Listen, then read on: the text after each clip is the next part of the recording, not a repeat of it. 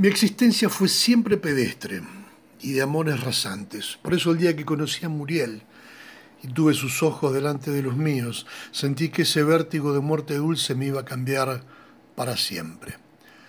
Porque hasta que su risotada escandalosa explotó en mi cara, todo en mí era de tierra plebeya.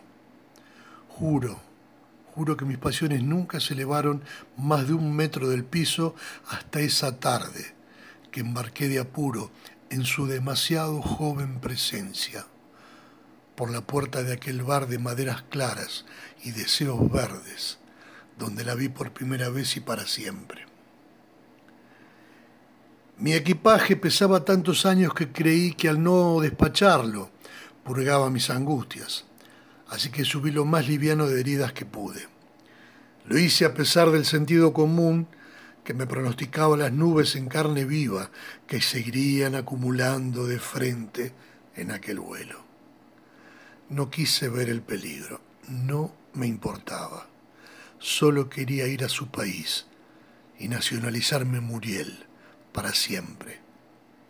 Y gracias a las gestiones de un destino excéntrico que me extendió el pasaje sin retorno, fue que me senté solo y expectante en el albur de aquel avión de su aerolínea brutal.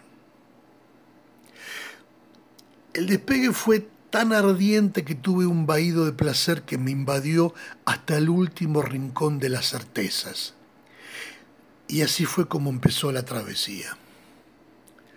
En un abrir y cerrar del alma surcamos las alturas insospechadas de su cabeza y en el minuto siguiente habíamos descendido hasta el averno más oscuro de su egoísmo infantil para inmediatamente volver a subir al cielo blanco de sus piernas francas y volver a descender en éxtasis hasta la cima misma de su lengua desleal.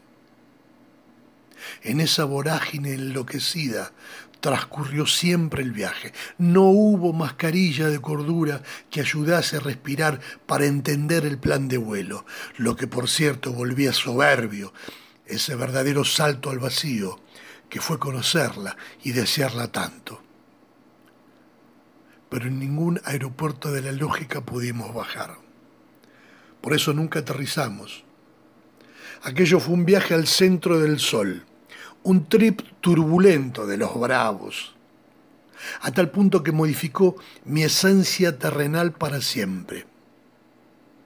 Pero vamos, voy a ser sincero con ustedes ni por todo el oro del Perú, a pesar de la atormentada necesidad de abrazarla para no perderla una y mil veces, y del irremediable estrole que nos pegamos contra el pico más alto y sólido de la realidad, volvería yo a ser quien era antes de su cielo, antes de aprender a volar.